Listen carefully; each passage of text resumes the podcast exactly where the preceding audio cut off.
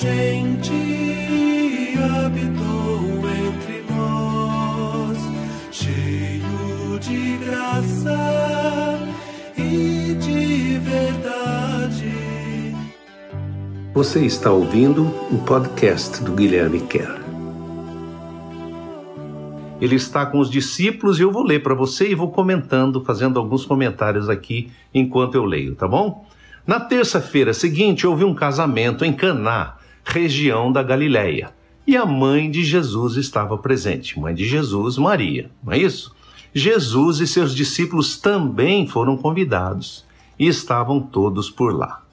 A certa altura da festa, o vinho acabou. E a mãe de Jesus lhe disse: Estão sem vinho para a festa. Interessante, né? A mãe de Jesus não fala muita coisa, ela não diz assim: olha, eles estão sem vinho, faz alguma coisa, vê se você dá um jeito. É meio conversa de mãe e filho, né? Mãe às vezes olha pra gente e você já sabe o que ela quer. E às vezes se olha com um olhar mais intenso, você sabe exatamente o que ela quer, sem falar uma palavra. Aqui ela não fala para ele o que ele deve fazer. Ela faz um comentário: acabou o vinho, ah, no meio da festa. Tipo assim, e agora? Precisamos fazer alguma coisa por essa família aqui. Muito bem. Primeira coisa que eu queria comentar sobre esse casamento, né? Porque é uma festa de casamento ah, e Jesus é convidado. Então, essa é a primeira lição aqui. Por favor, tome nota aí. Primeira lição para um casamento dar certo é Jesus ser convidado. Porque na hora que Jesus é convidado, o que pode acontecer? Pode acontecer. Pode acabar o vinho? Pode. Pode acabar, acabar a comida? Pode. Pode acabar o amor no casamento? Pode. Pode acabar o relacionamento dos dois? Pode. Pode haver alguma coisa ruim que interfira naquele amor? Pode. Todas essas coisas são possíveis. Mas se Jesus está presente, então existe uma possibilidade, porque nada é impossível para Deus, tá bom? A segunda coisa é que Jesus é consultado. Maria que inicia essa consulta a Jesus, ela menciona para ele: acabou o vinho.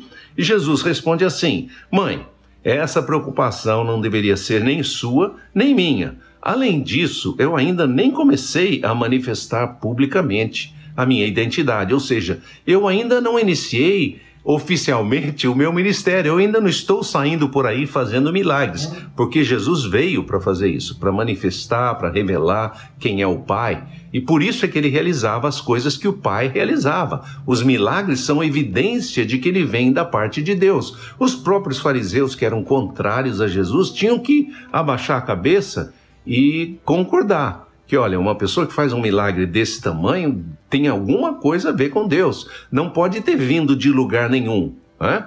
Muito bem. Então ele diz para Maria: Olha, eu nem comecei ainda a manifestar publicamente a minha, minha identidade. Então Maria se dirigiu aos empregados da casa e lhes disse: Fiquem de olho em Jesus. O que ele falar para fazer, vocês façam.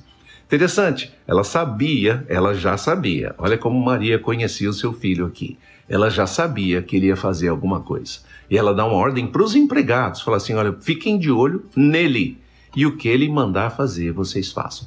Terceira lição. Então, qual é a primeira mesmo? Jesus foi convidado. Segunda, Jesus foi consultado. Terceira, Jesus foi obedecido.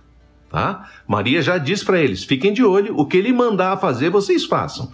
Então, o que, que acontece? Havia na casa seis potes enormes de pedra que os judeus costumavam usar para lavar as mãos antes da refeição. Toda casa tinha esses potes de pedra, onde eles enchiam de água. Eram potes enormes mesmo. Ele diz, o, o texto de João diz assim: cada um desses potes tinha capacidade de 80 a 120 litros, ou seja, era um treco enorme. 120 litros de água são, é o equivalente a 120 quilos de peso. Se você tem o pote de pedra mais 120 quilos de peso, você tem uns 130, 140, sei lá quantos, 150 quilos. Não é um pote que você leva de um lado para o outro, é muito pesado para ser carregado. Então Jesus diz: encham esses potes, deu essa ordem, en, uh, encham todos esses potes com água. Fizeram o que ele mandou e encheram os potes até transbordarem. Em seguida, Jesus lhes disse: Agora coloquem em jarras menores e levem para o mestre de cerimônias provar. Obviamente não podiam transportar aquele pote grande. Jesus diz: põe em jarras menores o que o resultado dessa água que eu mandei jogar nos potes, levem para o mestre de cerimônias para ele saber se está bom. Fizeram exatamente como Jesus pediu. Assim que o mestre de cerimônias provou a água, que tinha sido transformada em vinho, não sabendo de onde tinha vindo, porque só os empregados sabiam, mandou chamar o noivo. O mestre de cerimônias provou aquela água que tinha virado vinho, e vinho gostosíssimo, vinho de primeira. Então ele provou o vinho, falou: Nossa, o que, que é isso? Mandou chamar o noivo, conversar, perguntar para ele o que, que ele que, que está fazendo. E ele disse para o noivo isso: o mestre de cerimônias disse para o noivo: Todo mundo costuma oferecer primeiro o vinho de pior qualidade. Desculpa, todo, todo mundo costuma oferecer primeiro o melhor vinho. Depois que todos já beberam à vontade, lhe oferecem o vinho inferior. Mas você fez o contrário, serviu o melhor vinho por último. Ei, Jesus, interessantíssimo isso aqui, né? Ou seja, o mestre de cerimônias, conhecedor de como é que rola a festa, por que você serve primeiro o melhor vinho? Porque a pessoa está com o paladar acurado, ela ainda não bebeu nadinha. Então, ela toma aquele vinho, sente o sabor, sente o buquê, como eles falam, sente o cheiro do vinho, tudo mais, né? Gosta, saboreia o vinho. Depois que ele já bebeu uma, duas, três taças, você pode servir um vinho inferior porque ele já não tem o paladar tão acurado, entende? Então o mestre de cerimônias fala isso e ele diz assim: Mas você, está falando com o noivo, você serviu o vinho melhor por último, presta atenção, porque no casamento, quando Jesus está no casamento, Jesus é convidado, Jesus é consultado e Jesus é obedecido. O vinho melhor vem por último, tá bom? O vinho na Bíblia representa muitas coisas, representa alegria, representa a presença de Deus, representa a pessoa do Espírito Santo, representa o sangue de Cristo, ou seja, o vinho tem a ver com a saúde, a vida que vem do fruto da vide, da videira, da uva, né? E tem a ver com a nossa saúde, com a nossa saúde espiritual, com a nossa saúde. A Bíblia também tem muitas coisas a falar sobre o excesso. Não beber vinho excesso, porque o excesso de vinho nos deixa fora do nosso, do nosso tom nos, nos tira daquilo da sobriedade que nós devemos ter quando andamos com Deus. Então não é que Deus está aqui dizendo, olha, então bebam à vontade. O que Jesus está ensinando aqui é que quando ele está na festa e quando ele interfere em alguma coisa que não deu certo, toda vez que Jesus toca alguma coisa que não está dando certo, é para consertar, para melhorar. Esse é o significado da salvação. Salvação, a palavra grega, significa curar restaurar e salvar. Essas três palavras são uma palavra só na língua grega, que é a palavra sozo, o verbo sozo, que significa salvar, tá bom? E aí termina a nossa história, diz assim: esse foi o primeiro milagre realizado por Jesus na vila de Caná, na Galiléia, onde ele revelou o brilho da sua presença. E os seus discípulos passaram a acreditar nele. Como eu disse para vocês no começo, o intento do Evangelho de João é ensinar, nos ensinar quem é Jesus.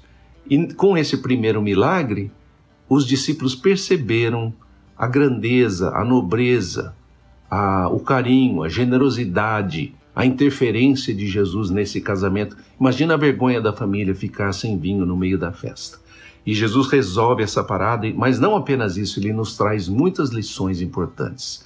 Quando Jesus é convidado, quando Jesus é consultado, quando Jesus é obedecido e honrado, então Jesus será glorificado. E o seu casamento será melhor no fim do que ele foi no começo. Tá bom? Se você está com um casamento assim, nessa situação, queria fazer uma oração rapidinha por você. Senhor, te peço em nome de Jesus que as pessoas que estão ouvindo essa palavra, que estejam com, com o casamento sofrendo, balançando, qualquer falta, não falta de vinho ou de qualquer outra coisa material, mas a falta de carinho, a falta de relacionamento, a falta de compreensão, a falta de respeito, a falta de amor. Eu peço que ah, as pessoas que estão ouvindo esta palavra possam receber, acolher Jesus, convidar Jesus para o seu casamento, possam ah, ouvir a sua voz, possam obedecer e possam ser transformadas como esse casamento foi transformado. Em nome de Jesus. Amém. Boa semana para vocês.